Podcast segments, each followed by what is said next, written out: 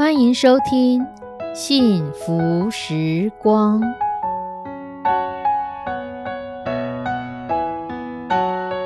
亲爱的弟兄姐妹平安，我是 Judy，很开心今天您收听这个节目。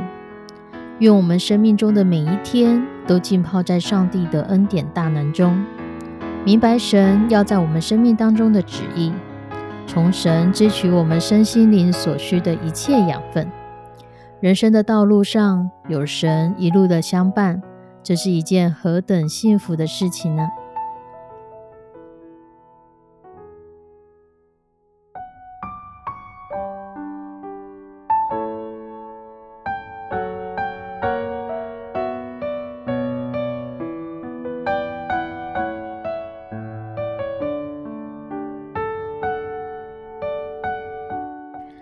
弟兄姐妹。你如何看待谎言这件事情？面对说谎的人，你都如何对待他呢？在圣经当中记载了几个说谎的事件。出埃及记第一章十五到二十一节，有希伯来的两个收生婆，一名施佛拉，一名普阿。埃及王对他们说：“你们为希伯来妇人收生。”看他们临盆的时候，若是男孩，就把他杀了；若是女孩，就留他存活。但收生婆敬畏神，不照埃及王的吩咐行，竟存留男孩的性命。埃及王召了收生婆来说：“你们为什么做这事，存留男孩的性命呢？”收生婆对法老说：“因为希伯来妇人与埃及妇人不同，希伯来妇人本是健壮的。”收生婆还没有到，他们已经生产了。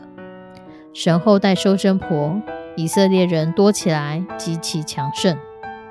收生婆因为敬畏神，神便叫他们成立家室。在出埃及记中，经文特别写了这两个收生婆的事件。我们可以看到，神非但没有对他们的谎言做出惩罚，而让我们看见。在说谎和敬畏神之间，这两个收生婆选择了敬畏神，而对埃及王来说谎。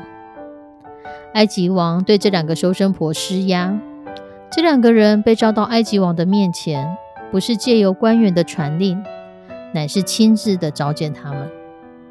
埃及王之所以要亲自召见他们，一方面显示出埃及王对这件事情的重视。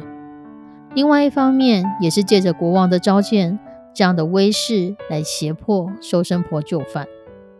所以，从埃及王要收生婆来追究的话中，我们可以推敲出来，收生婆不但没有听从埃及王的吩咐，反而帮助这些男孩生存，使得是婴儿的死亡率降低，使得更多的生命得以被延续，使得以色列人日益增多。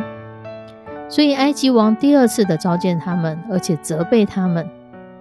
可是神赐福给他们两个，亦借着他们来赐福给全以色列人。虽然收生婆他们的力量有限，手上没有任何的兵器刀剑，可是他们选择敬畏上帝，不惜冒着生命的危险去救那些以色列族的男孩。所以，不但为以色列人存留男丁。也间接参与了以色列人蒙拯救的伟大事工中。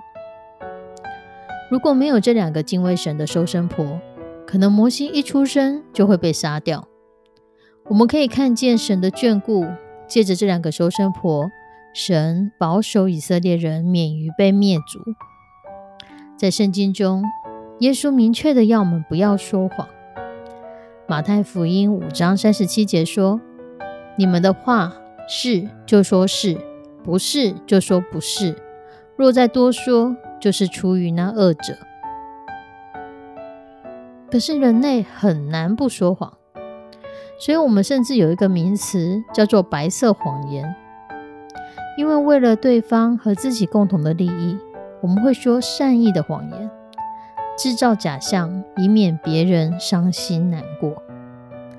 但你认为？谎言是有分颜色的吗？美国一位小说家欧亨利，他写了一个短篇小说，叫《最后一页》（The Last Leaf）。曾经被很多的国家入选为课本的教材。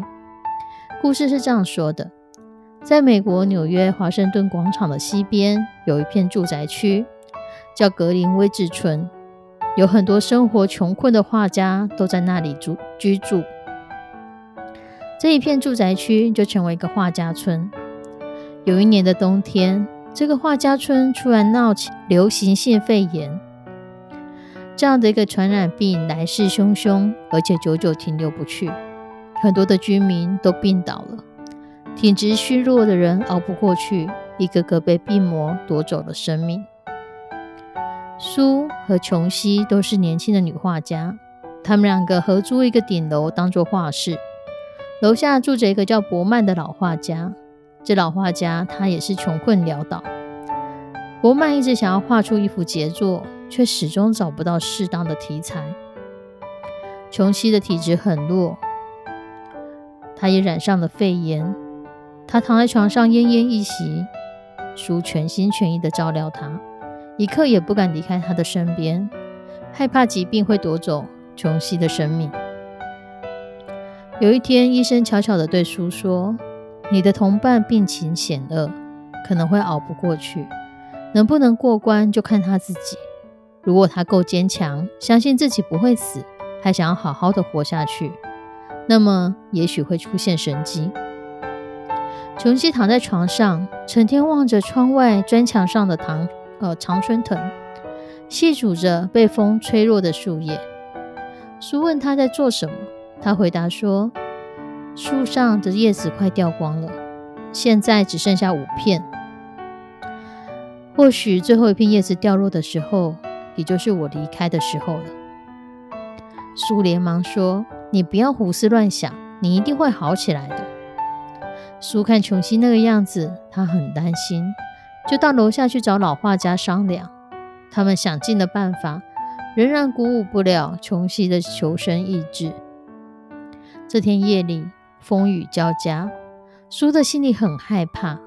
这么大的风雨，那五片叶子怎么可能挨得过今晚呢？第二天早上，琼西要苏帮他拉开窗帘，他想看看树上的叶子。没想到，经过一夜风雨的吹打，树叶竟然没有掉光，树上还有最后一片叶子，仍然牢牢地抓着枝条不放。苏松了一口气，琼西却说。这最后一片叶子一定熬不过今晚。明天他走了，我也会走。听到这样的话，苏的心情又跌落谷底。又经过了一夜的大风大浪，琼西第二早就叫苏帮他拉开窗帘。窗帘一拉开，那最后一片叶子竟然还牢牢地抓着老树的枝条，坚强地活着。他们俩都看傻了。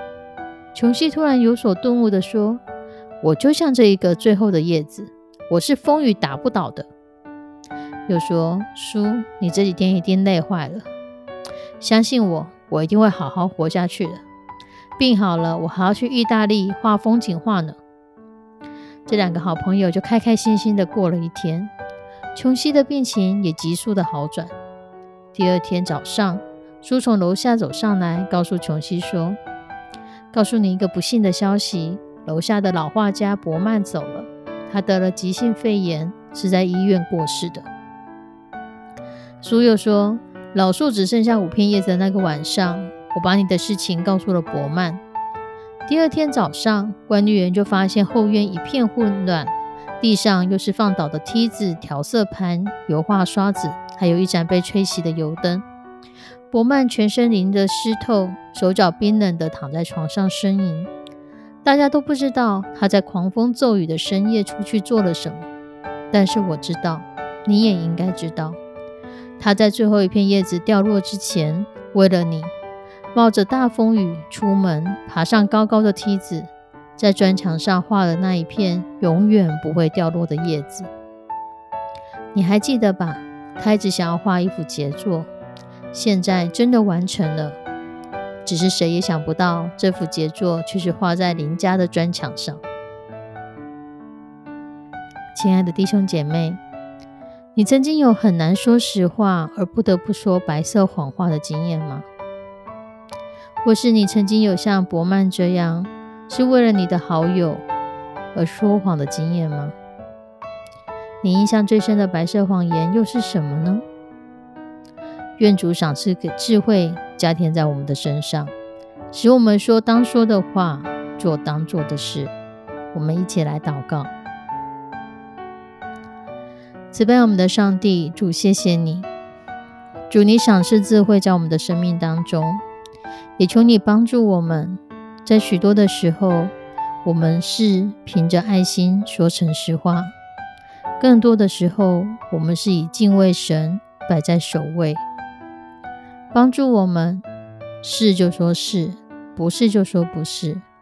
帮助我们敬畏你，敬畏你，让我们更深的敬畏你。在敬畏你的前提之下，说我们该说的话。做我们该做的事情，也求你的圣手来安慰所有收听这节目的弟兄姐妹。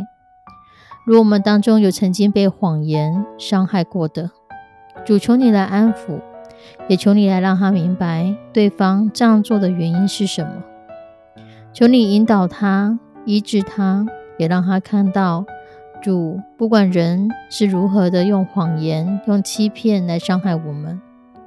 主在你里面，我们有平安。我们知道你仍是厚恩善待我们的神。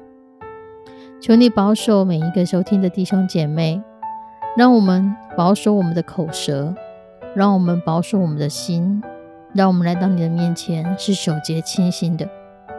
献上我们的祷告，祈求奉主耶稣的圣名，阿门。